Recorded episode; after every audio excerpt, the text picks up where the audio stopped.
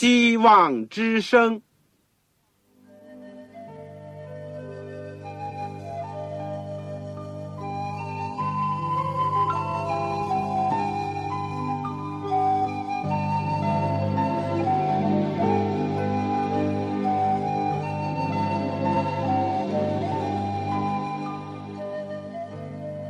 各位听众朋友，各位弟兄姐妹，欢迎您收听信徒培训这个节目。教会的兴旺，不单表现为人数众多，更要求教友的素质好。为了使教会真正达到人丁兴旺，又灵性健壮，希望之声特别为广大的信徒制作了信徒培训这个节目，满足主内同工同道的需要。信徒培训由黄牧师主讲，将有多种课程推出，欢迎弟兄姐妹们踊跃参加。下面我们就把节目时间交给黄牧师。各位亲爱的听众朋友、组内的弟兄姐妹，你们好，我是旺草。我们很高兴今天能够又在空中相会，而且一起可以学习主的话语。今天我们讲。基督生平与教训的第二十课，也就是有关基督的教训的第二课。这是讲到八福以后的另外一部分。今天讲言语光以及主导文。我们的经文呢是在马太福音第五章十三到十六节，第六章第九。到十三节，我们在学习之前，我们做一个祷告。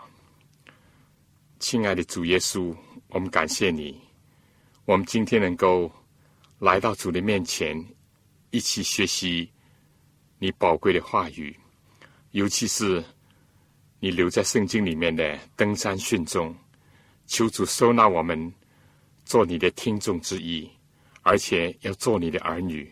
做天国的子民，愿主非但把天国的律法教导我们，把你的恩典赐给我们，而且你也把你对我们的要求，以及我们基督徒在世界上的责任告诉我们。特别知道我们要从你那里领受力量，去过一种得胜的生活，荣耀你的生活。愿主帮助我们，恩待我们。赐给所有我们的弟兄姐妹，以及在收音机旁边的我们的听众，垂听我们的祷告，奉主耶稣基督的圣名，阿门。好，我们今天三篇宝训的第二部分，言与光以及主导文。耶稣讲完了八福呢，就提到言和光的问题。八福的最后一幅。是讲到为义受逼迫是有福的，但耶稣并没有叫基督徒呢，因此就离开人群与世隔绝。耶稣说：“你们是世上的盐，你们是世上的光。盐如果不和任何的东西接触，光如果只照在没有人的地方，就一无用处。”这是一段熟悉的经文。但你可能也时常会听到“做光做盐”的这样的讲法，但耶稣在这里讲的次序呢，却是“做盐做光”，四个字是一样的，但先后的次序颠倒了，含义上呢就有不同。基督徒在世界上，先应当像盐一样，发挥潜移默化的作用，然后呢，才能有效的发出光来，照亮一家的人。也照耀黑暗之处。做盐做光，谁是盐，谁是光呢？不错，耶稣当时说：“你们，也就是今天的我们。”但圣经确认到，耶稣才是一切祭物的盐，才是世界上的真光。我们可以看利未记第二章十三节，约翰福音第一章第九节，第九章第五节。我们的盐味，我们的香气，都是从基督而来的。我们也只是好像月亮那样反照太阳的光辉。我们不可以忘本、骄傲，但我们又应当自豪，因为耶稣这样的看重我们，叫我们和他认同，在世界上发挥一样的作用。我们再分别来看看盐和光的作用。盐呢，当然大家知道有许多的用处，首先是有防腐保存的功能。中国人做咸蛋呢，就是一个例子。盐水呢，也有一定的消毒杀菌的作用。这个《列王下》二章二十一节也提到这事情。基督徒在一个腐朽的环境当中，应当发挥保全、保健、防腐、去毒的作用。今天世风日下，道德败坏的现象重生。在这方面的作用呢，就显得更重要了。盐当然，它调味的功能呢是众所周知的。约伯记第六章第六节说：“物淡而无盐，岂可吃吗？”世界上有多少人感到人生淡而无味，对人生一无兴致，或是在寻求强烈的官能刺激以后，人生觉得比以前。更加的惨淡。到二十世纪的今天，这是一个严重的问题。基督的吩咐说：“你们是世上的盐，盐呢还能够帮助融化冰雪。在寒冷地方的人都知道这一点。我在美国密西根州住过，我知道这一点。为了使路上的冰雪融化快一些呢，就在路面上撒盐。”基督徒能否在这个世界上帮助那些心灵冷落的人呢？能。盐还能够增加火势，在篝火或者是用煤炉的时候，撒上一把盐，火势就旺。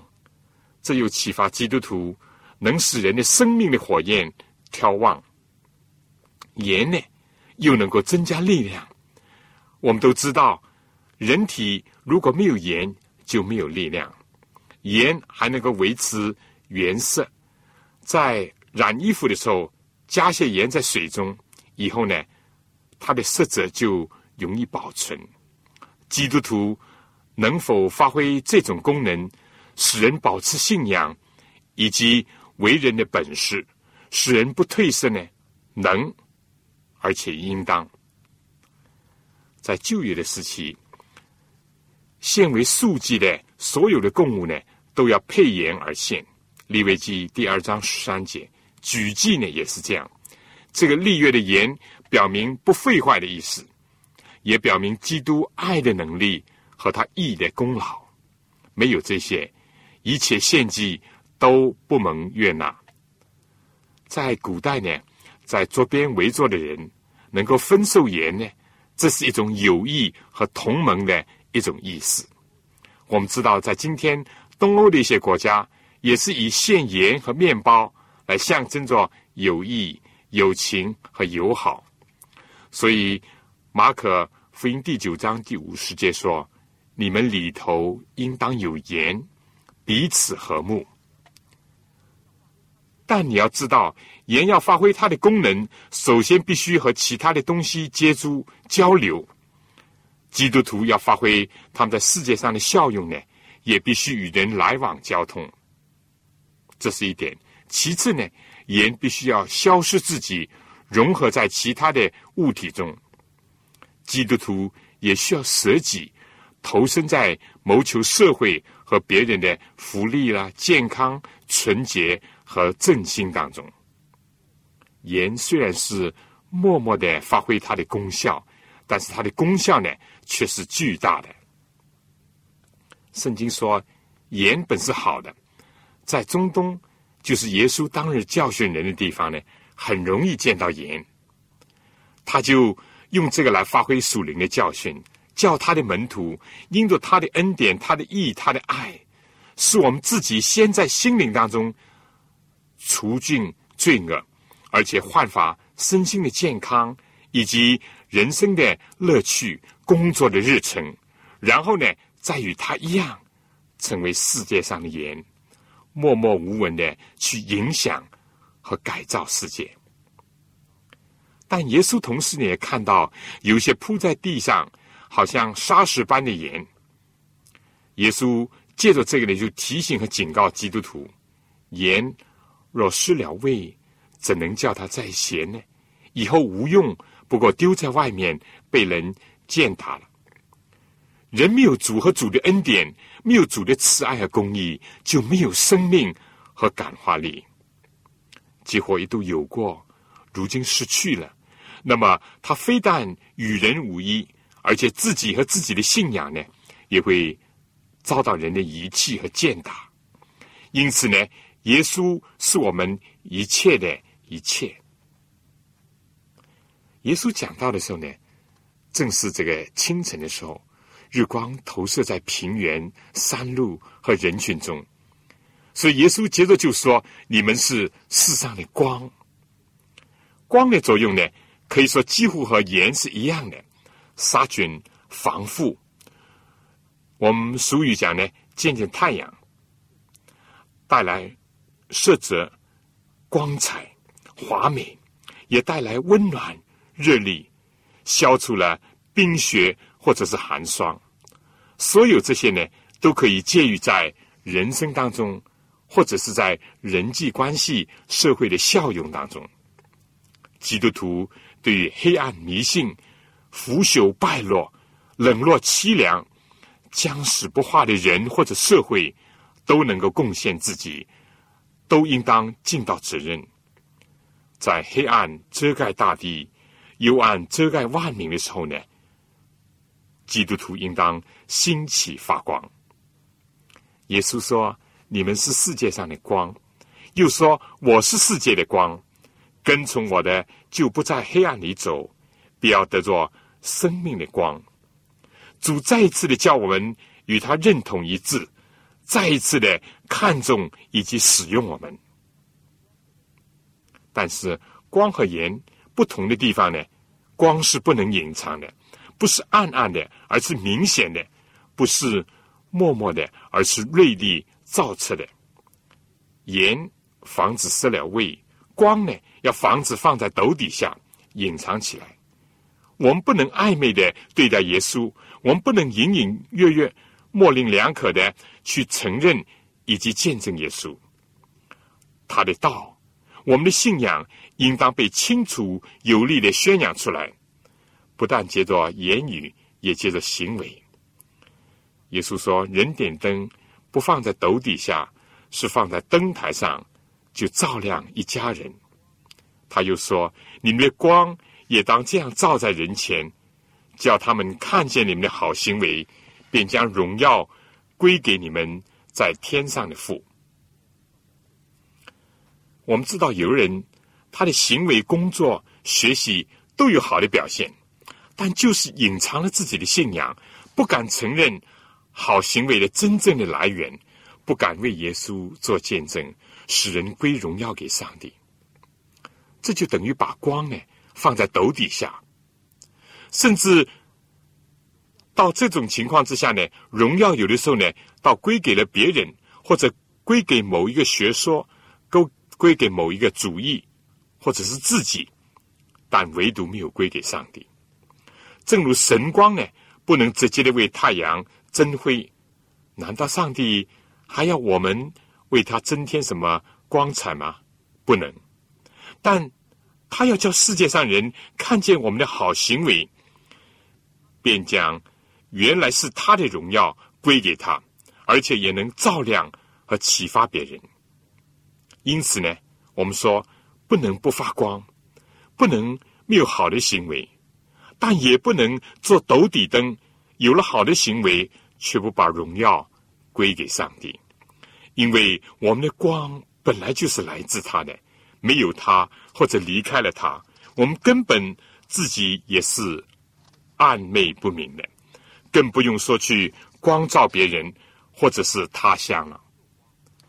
做盐做光是应当，先盐后光是妥当。无畏盐和斗底灯呢，要谨防。但我们自己呢，唯有先在基督的意义和恩爱当中呢，才能发挥这个防腐除毒。去诺补利，也唯有在他生命的光中，我们才能够得见光，并且反照他的荣耀的美德，在这个黑暗死荫之邦，做盐做光，是否是律法主义，或者是靠行为得救呢？主耶稣和律法的关系又如何呢？有没有绝对的标准和真理呢？什么是人类道德行为的终极呢？这非但是耶稣时代的犹太人、基督的跟从者所急需明白的，也是今天的教会信徒急需了解的。但是这一部分，也就是说，马太福音第五章十七到四十八节，我们留待以后耶稣论律法的时候再来研究。我们现在呢，就先请听一首歌，就是《地上盐，世上光》。祝你托付的工作，我曾尽上我全力，但无数声响喧扰，是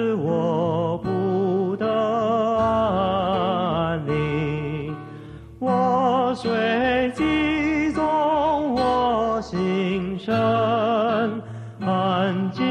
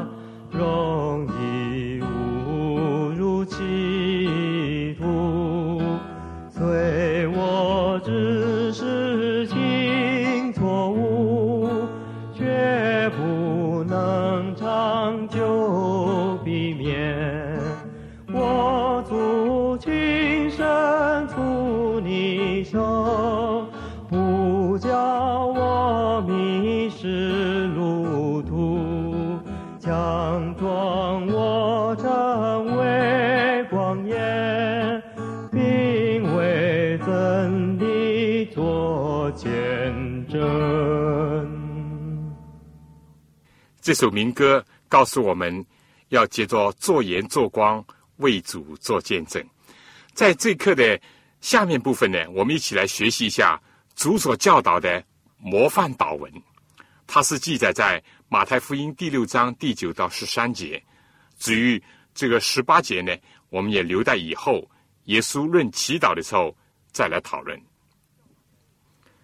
主教导的祷告文，许多人呢都会背这段祷告文，通常呢人就把它叫主祷文，但有人不赞成这样的称呼，因为免我们的债呢，这个不适合在无罪的基督的身上，所以称作主教导门徒的祷告文呢比较好。事实上，参考了路加福音十一章第一到第四节呢，我们就知道这个背景。耶稣在一个地方祷告，如此的专注群心，以致来到他身旁的门徒呢，都受了很大的感动和吸引。等耶稣祷告完了，有一个门徒对主说：“求主教导我们祷告。”今天但愿我们也感到有这个需要，也求主教导我们应当怎么样祈求，并透过这个短短的祷告呢，明白他的经意。我想把主导文呢，在今天分作四个部分。第一呢是一个称呼，第二是三个愿望，第三是三个祈求，第四是主颂和阿门。第一段称呼，耶稣先教导我们说：“你们祷告要这样说：我们在天上的父，父就是我们祈祷的对象，上帝是父。”关于上帝是父的观念呢，早已在旧约的时代就有了。比如说，以赛亚书九章六节、马拉基书第二章十节等等。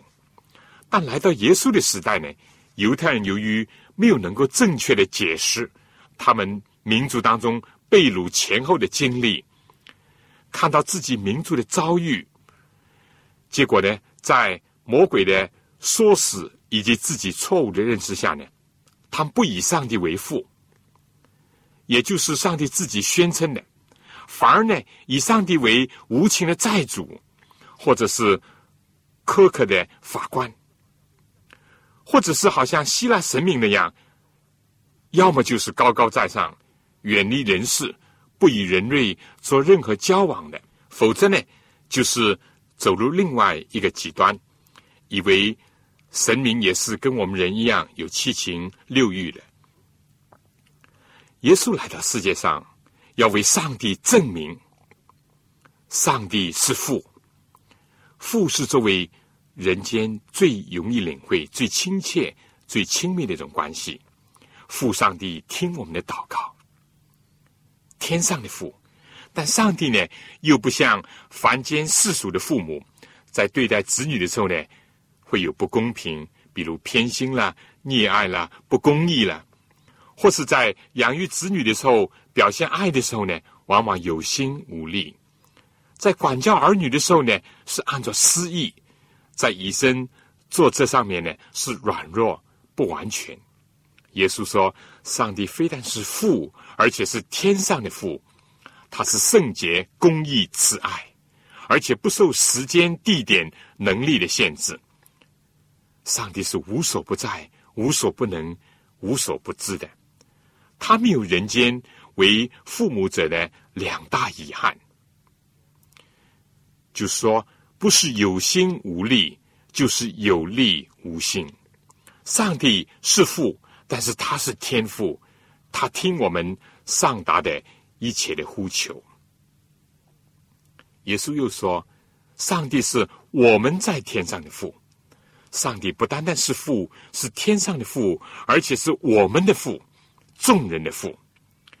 我们知道，到耶稣的时代，耶和华上帝呢，似乎仅仅是以色列的上帝，好像希腊罗马世界的神只是某一个城邦的神而已。对于不少人，甚至于神呢，好像是自己个人独占和垄断的神。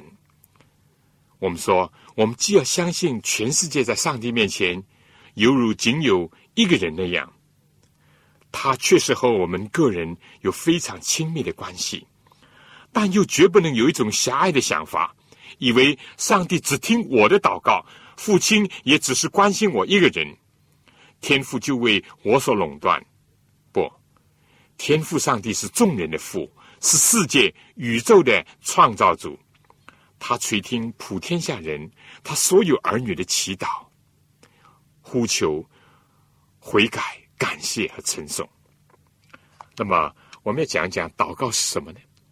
首先，从主教导的我们在天上的父的称呼当中，我们就能够体会到，祷告是在基督里面调整，而且是经常不断的调整我们和上帝的关系，我们和世界。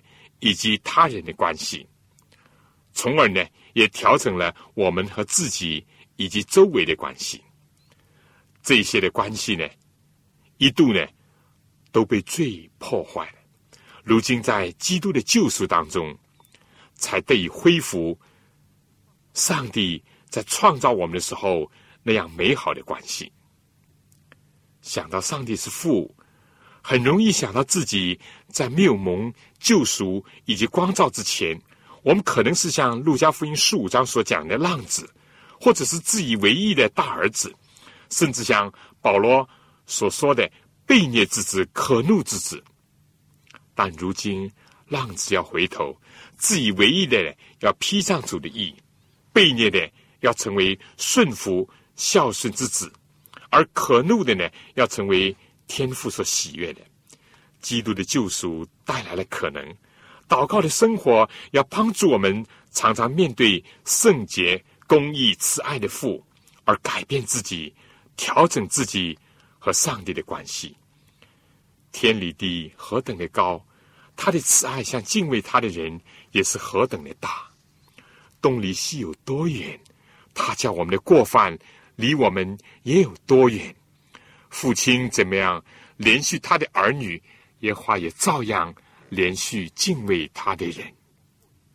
如果我们过去只是说而不行的一个孩子，是有怀疑不信的儿女，基督叫我们称上帝为我们在天上的父的时候呢，让圣灵光照我们，信靠他，听从他，使我们和这个圣名能够所有的称呼呢能够相称。祷告，我们说，除了调整我们和上帝的关系，也要不断的在称呼上帝为我们天父的时候呢，调整我们和别人的关系。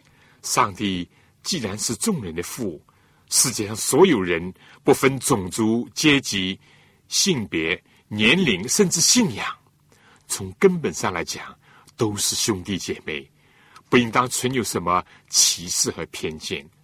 天赋上帝是不偏待人的，四海一家的理想呢，只有在这个伟大的信念下，在基督的救赎里面，才能够达成。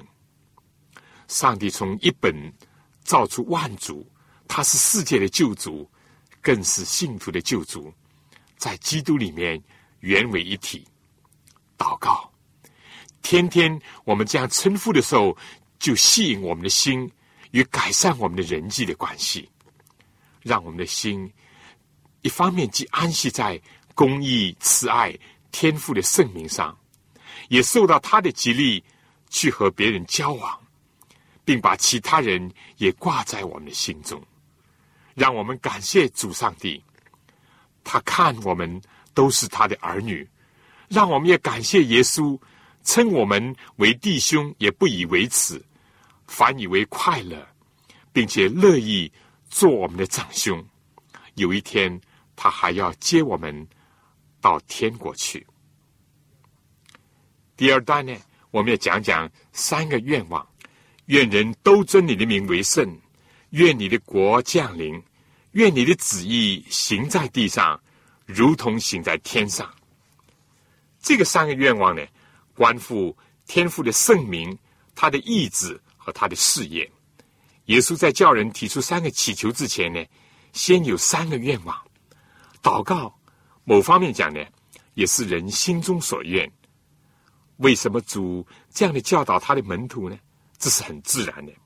如果意识到我们以前是弃绝天赋、离家出走，在外放荡、浪费光阴、钱财、精力，毁损天赋名誉的一个浪子，回头以后，第一个。真诚的愿望，必然是愿意天赋的名得以受到尊重、爱戴和分别为圣。过去一直是违逆父的意志，坚持自己的想法，从来不关心天父家里的事情，而只求自己的喜悦或者是纵欲。一旦醒悟过来，痛改前非，又蒙天父的悦纳爱护，在忧喜交集之下。这些愿望呢，是最自然的，是最正常的。如果不是这样的话，他可能还不认识天赋，还不认识自己，还没有调整他和天赋的关系呢。对自以为意，常发怨言，不乐意做工，毫无亲情的看待，或者是误表父亲，使父亲的名誉。受损或者被歪曲的孩子来讲，如果一旦意识到他的问题，岂非也会发出对父亲的三个愿望吗？悖逆的、可怒的、敌对的、知而不行、行而不立、出力而不甘心的孩子，改变了和上帝的关系以后呢？最先的曾经的愿望，一定是以父的名誉、意志和事业作为他今后人生的前提。所以，三个愿也可以说是悔改的罪人和上帝儿女的人生观和应当有的态度。因为依着上帝的意思忧愁，从此就生出何等的殷勤、自诉、自恨、恐惧、想念、热心、自责。十字架一边悔改的强盗的表现是这样；有过大马士见到主的经历以后的保罗是这样。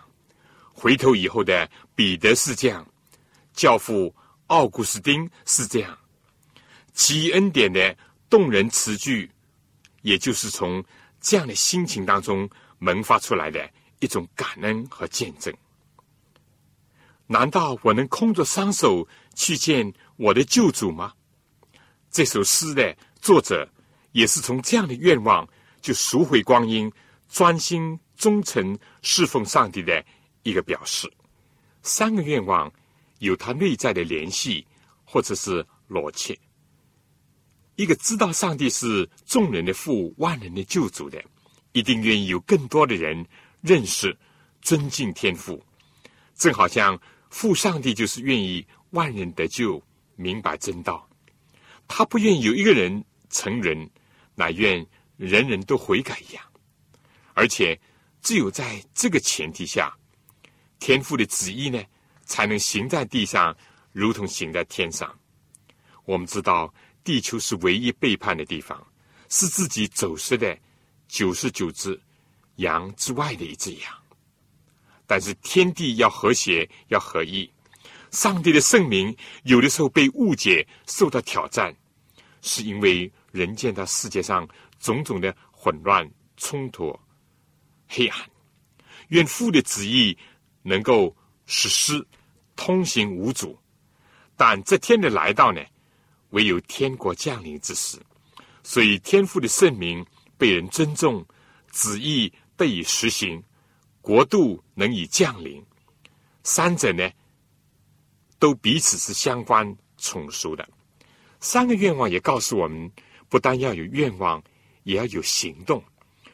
不但愿意别人如此，自己当首先奉行。自己如果在言语生活上不尊敬天父的圣名，我们能够期望别人尊重上帝的名吗？保罗说：“犹太人尽管自称这个，自称那个。”但是在外邦人当中亵渎了上帝的名，自己都不领会、不遵行上帝的旨意，或者在地上建筑违反天意的一个城堡，我们还能指望上帝的旨意行在地上，好像在其他的地方能够通行一样吗？我们自己都怠惰、不警醒，岂能催促主的国度快快降临吗？只有我们。热爱天赋的圣名、旨意和事业，并付诸于自己的言行，推己及人，我们的愿望呢，才会显得真诚。也只有真诚的愿望呢，才能被认为是祈祷以及和上天交通的一部分。上帝的儿子耶稣留下榜样，不仅在天，而且也在我们这个世界上。耶稣从幼年的时候就高举上帝的圣名，乐意时时的遵照上帝而行。他专以天父的事为念。路加福音第二章四十五节，我们非但在主的救赎当中才能够生出这样的愿望，我们也实在是有福，因为我们有这样的一个上帝做我们的救主。耶稣基督他身教又言教，所讲的。他自己贯彻执行，在我们讲三个祈求之前呢，我们请听一首歌，祷告良神。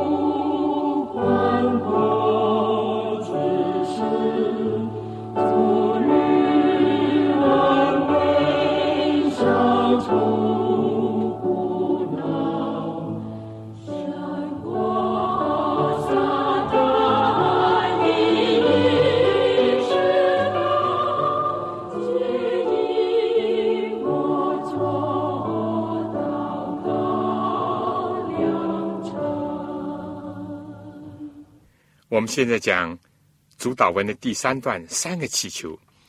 紧接着三个愿望以后呢，耶稣叫人三个祈求。第一就是我们日用的饮食，今日赐给我们；第二是免我们的债，如同我们免了人的债；第三不叫我们遇见试探，救我们脱离凶恶。祷告除了表示我们的愿望，当然。也包括祈求的内容，但祈求什么呢？在千百件要祈求的事情当中，耶稣仅仅提出了这个三个方面，但这三个方面的祈求呢，却包括了人过去、现在和将来的最大的需要。它也包括了灵、字体三方面，甚至也涵盖了自己和别人的需要，而且。耶稣提到，每一个祈求要达到，都要有一个前提作为条件。我们先看第一个祈求：我们日用的饮食，今日赐给我们。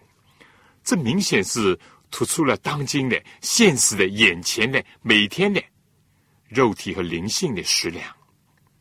人活着要靠食物，但不是单靠食物，那是靠上帝口中所出的。一切化，可叹这个世界，不要说近两千年前耶稣的时代，就连二十世纪物质文明发达的今天，多少个国家并没有解决温饱的问题、吃饭的问题，多少饿死的、营养不良的，就连在号称所谓富裕的美国，多少人还在贫穷线下挣扎。多少人靠着食物的补贴来过日，就更加不用讲许多发展当中的国家的人民了。就算世界上有一部分人不愁吃不愁穿，物质生活似乎是富裕，但是心灵空虚贫乏，精神食粮奇缺，脑子不是一片空白，就是被那些不能。养人之物，那些像垃圾、毒草一样的电视、报刊、小说所充塞，而有些地区不少人简直身心都在积贫之中，成为一个活死人。耶稣说：“我们可以求，或者可以谋求日用的饮食，这是主的吩咐，也是他的应许。”天时、地利、人和被破坏，直接和间接的影响了国民经济、粮食生产、生活的安定和物质的供应。生态平衡的破坏，也在威胁着人类的生存。贫富悬殊，一部分人巧取豪夺，过着寄生的生活；一部分人闲然颓废，加剧了贫困的现象。但面临世界更严重的是精神空虚，或者是压力重重。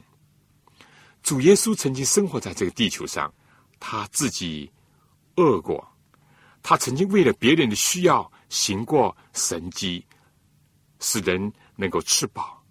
他更加看到许多精神上的饥民，他帮助解决人的饮食物质的需要。但是他更加宣告说：“我是生命的粮。”他指着自己的身体说：“吃我的肉，喝我血的人就有永生，而且不再饿，也不再渴。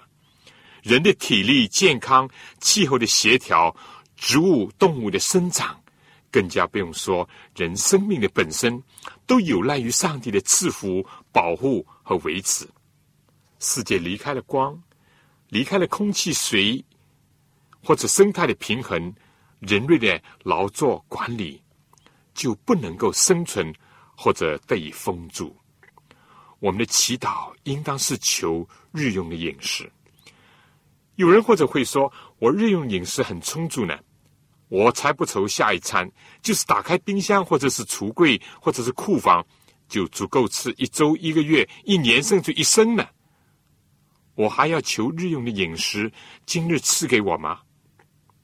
请你设想一下，不要说是患了食道癌或者是胃癌，就连许多普通的病，都能够使得为我们烹饪的很好的食物，我们吃不下去呢。求每天的饮食，就好像古以色列人每一天早上捡马拿，这是叫人学习天天的仰赖赐人生命气息福分的上帝。而不是依靠自己的囤积或者是储备，因为有许许多多的意外以及人力所无法控制的事情都可能发生，而每一个人每一天仰赖上帝的儿女呢，这样的人是有福的，投靠他的人必不蒙羞。另外呢，我们也不要忘记了，你有吃，我有吃，别人是否有呢？这个民族，这个。国家有没有解决了食物问题呢？即使解决了，其他的国家、地区、民族又如何呢？这里求的不单单是个人的，是我们这个世界大家庭的。其他有缺乏的人呢，在灵性上的积贫，也就更加没有例外了。凡是以三个愿望作为人生观的人，以父的名、父的旨意。天赋的事业为念的人，他们的物质以及精神上的粮食的供应是可以指望的，而且也只有这样才是有价值的。因为人不仅为生存，是为了有意义、有价值的生活而吃，也只有这样，吃的本身呢才有意义和价值。这也就是这个祈求蒙应允的一个前提。那第二个祈求什么呢？这里说是免我们的债，如同我们免了人的债。无疑，这是特别指着我们过去所犯的罪，就如所欠的债一样压在人的心头。如果说世界上有许多人银行里的存款很多，从不举债，甚至于还不知道什么叫贫穷，或者是债务的压力是什么滋味儿，但世界上没有一个人例外。都有一个最沉重的债务，就是亏欠上帝和人的罪责以及罪债。耶稣当日不但见到许多明显的陷在罪恶当中的敲诈勒索的税吏、卖淫的妇女、凶狠的士兵，而且见到许多在名利场上勾心斗角、嫉妒仇恨的官场人士、骄傲自满、目中无人的文士。就是知识分子和麻木不仁、独自的宗教界人士，以及许许多多的浪子，耶稣就慈柔的招呼他们说：“凡劳苦担重担的人，可以到我这里来，我就使你们得安息。历代以来，罪的权势像霸王、像债主一样压迫人，使人难以喘息生存。既有放纵不能自拔的。”也有为了谋求各种方法，要想消解这个罪担的，比如说人想用禁欲、修行、修桥补路、立功积德、消极厌世，甚至自杀，来谋求解脱的，形形色色都有。人类有一个大的需要，尤其是没有人能够解决的。耶稣不但来到世界上，亲眼看到、听到。而且在天上，几乎年年都痛心疾首，看到罪在折磨着人类的心灵。其实正是这些促使了耶稣甘冒死亡来到世界上。正如古时他对摩西说：“以色列人在埃及所受的苦，我实在看见了，他们的冤声也已经上达天庭。现在特意要差摩西去带领以色列人。”离开埃及这个大铁炉，今天比各种身体的疾病更广泛、更深入难治的是社会病，是道德的崩溃，是罪欲的横流，是色情、凶杀、谎骗、两重人格，这些充斥着各处。每当我们正视自己的过去，或在夜深人静扪心自问，尤其是面对上帝的圣言和律法，或者是我们自己的良心的法庭，我们知道自己想过、说过。做过多少不应该有的事情，又有多少应当的做的事情我们不做，应当想的我们不想，应当说的我们没有说。我们对上帝、对家庭、对人群有过许多的追究。人类需要救主，耶稣也已经来到世界上，为了偿付人类的罪债而舍身在十字架上。现今他教导罪人。不必自暴自弃，不必灰心绝望，当然，也不能死抱着罪恶，不知道或者不想悔悟。对于凡想摆脱罪债的人，凡愿意相信接受他而认罪的人，都可以得蒙赦免，因为圣经应许说：我们若认自己的罪，上帝是信实的，是公义的，必要赦免我们的罪，洗净我们一切的不义。中国话讲：无债一身轻。以前中国的旧历年呢，也要解决一切的债务，才能够快乐的进入新年。债主要恩待欠债人，一笔勾销这个债务。当然，我们知道这样想望的穷人债户是很多，而这样仁慈的债主呢是很少的。但上帝是大有仁慈的天赋，他答应要赦免我们的罪债，使我们的身心轻松愉快，从最终得到解放。世界上的债务，有的时候还可以用债举债来求得一时之安，但是罪上加罪呢，只会使人精神崩溃，或者是身心摧毁。同时，除了神人耶稣，没有人能够替我们偿付罪债。他说：“我们可以求上帝免我们的债，但是求免债呢，也有一个先决的条件或者前提，那就是如同。”我们免了人的债，我们不能消除罪的本身，但对于得罪我们的人呢，我们有的时候只有我们可以原谅和宽恕。我们如果指望上帝怜悯我们、赦免我们，我们却不饶恕别人，那就是妄想、妄求，好像白日做梦。第三个祈求呢，是不叫我们遇见试探，救我们脱离凶恶、威胁、纠缠人类的。不但有过去犯下的罪错，每天面对的开门七件事，或者是精神的粮食的问题，还有对于莫测的将来的恐惧和忧虑，就是说对生命、对前途没有把握。所谓天有不测的风云，我们要说，就连天气预报很先进的今天，这句话还是对的。人有单喜的祸福。保险公司越大，保险的项目越多，反映人的安全感越小越少。没有一个人能够绝对的、准确的预测将来，没有一个人能够绝对安全的穿越一生的道路。世界的凶恶太多了。圣经讲打仗和打仗的风声，多处的地震、饥荒和瘟疫，工人呢怕解雇、怕失业，农民怕自然灾害，商界怕破产、怕倒闭。军舰呢防战争，政界呢防政变或者倒台，学生呢顾虑升学和就业的问题，家庭的夫妻担心关系有变化，旅行呢怕车祸空难，恐怖主义的活动，住家呢又怕打劫。到了近代，除了人人谈癌变色，或者艾滋病也在威胁着人类，生态平衡以及臭氧层的被破坏，直接的影响威胁了。人类的生存，所有这些事，我一直可以提下去很多很多。人类如果对将来没有一线的亮光，人生如果不在信仰当中找到盼望，心灵在上帝的应许当中获得保障，不要说是二十世纪的今天，就连耶稣时代的人也是一样的忧心忡忡。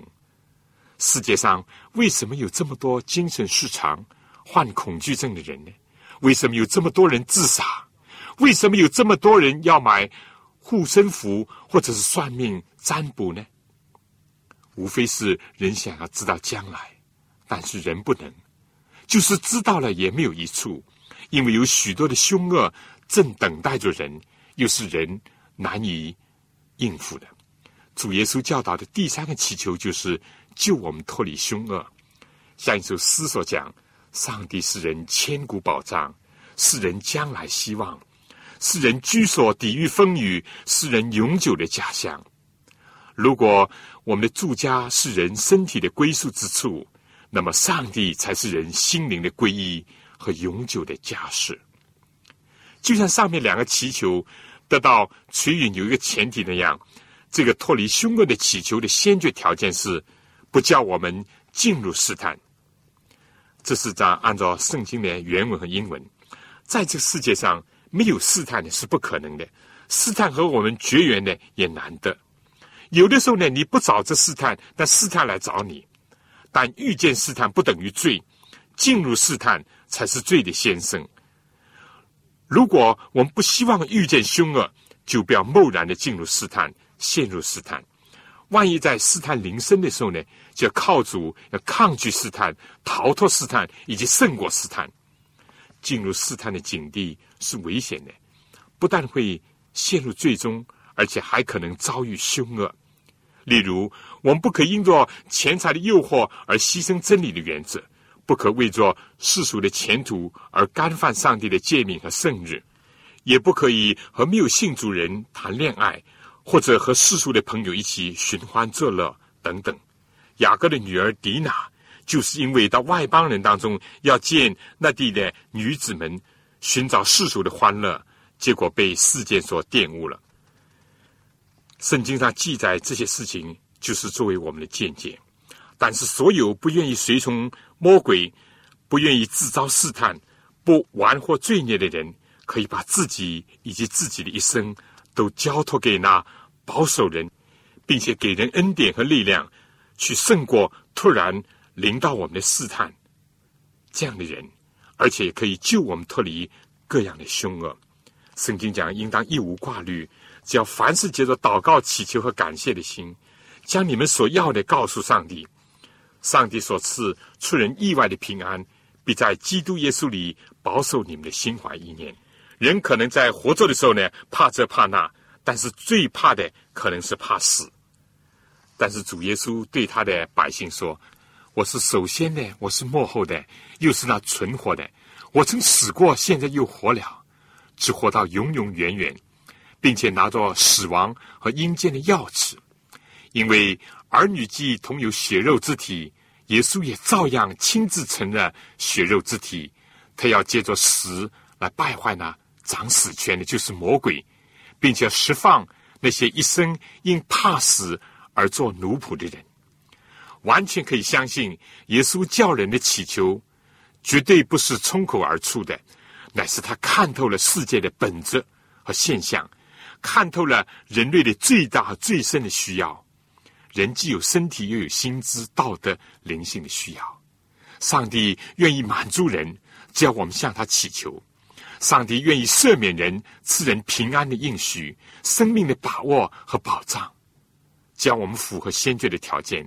我们谢谢主教导我们做最有效、最紧要的祷告，也教导我们这些祷告蒙应允的条件。更加谢谢主为我们提供了他一切的恩典、慈爱、平安以及丰盛。